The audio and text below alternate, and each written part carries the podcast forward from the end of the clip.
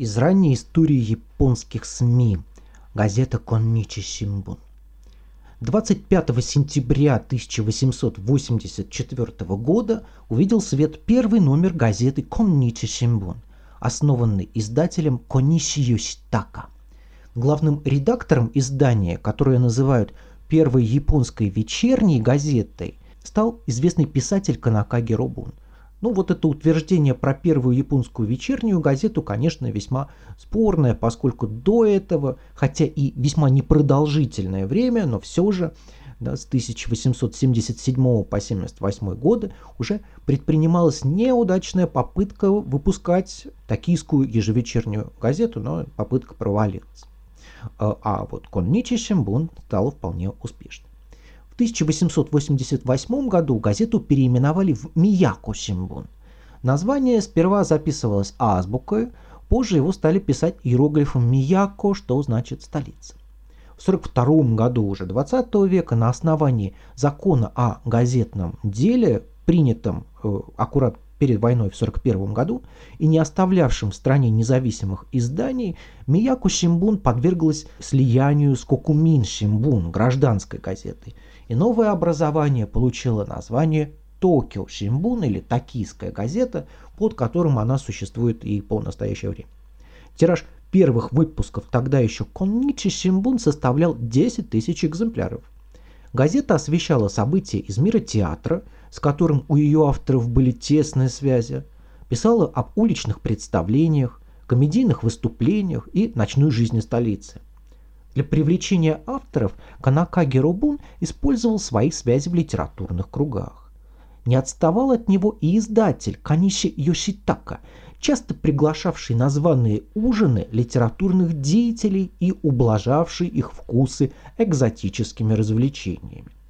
Теоретик литературы Цубоучи Сёйо, например, описывал, как Кониши позвал его на банкет, во время которого он стал свидетелем спиритического сеанса Кокури. Это что-то типа гадания на э, ведьминой доске Оуиджи который провели для гостей гейши по требованию экстравагантного издателя.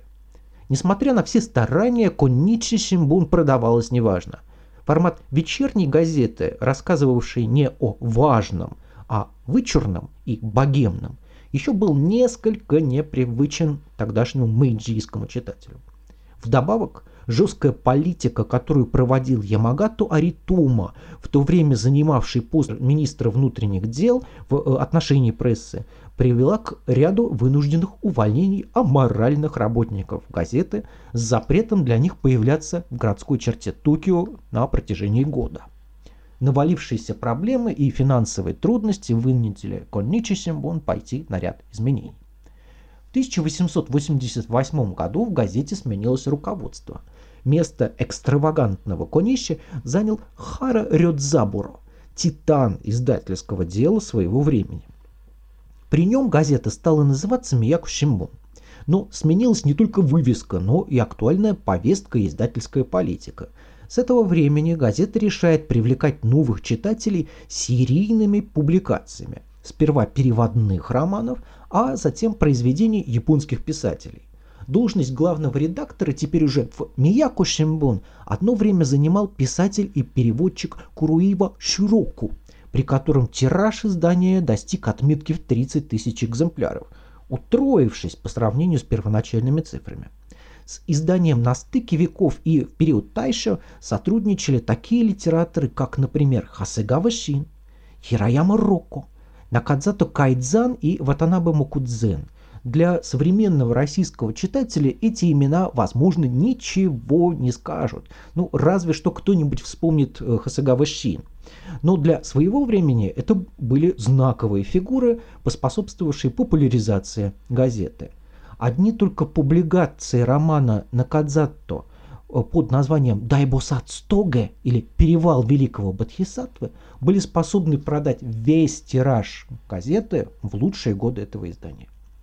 До 30-х годов Мияку Симбун была одним из крупнейших японских изданий и считалась серьезным конкурентом такого медиа-монстра, как Майнич Симбун. Но э, после слияния с Кокумин Симбун в 1942 году она потеряла свои позиции.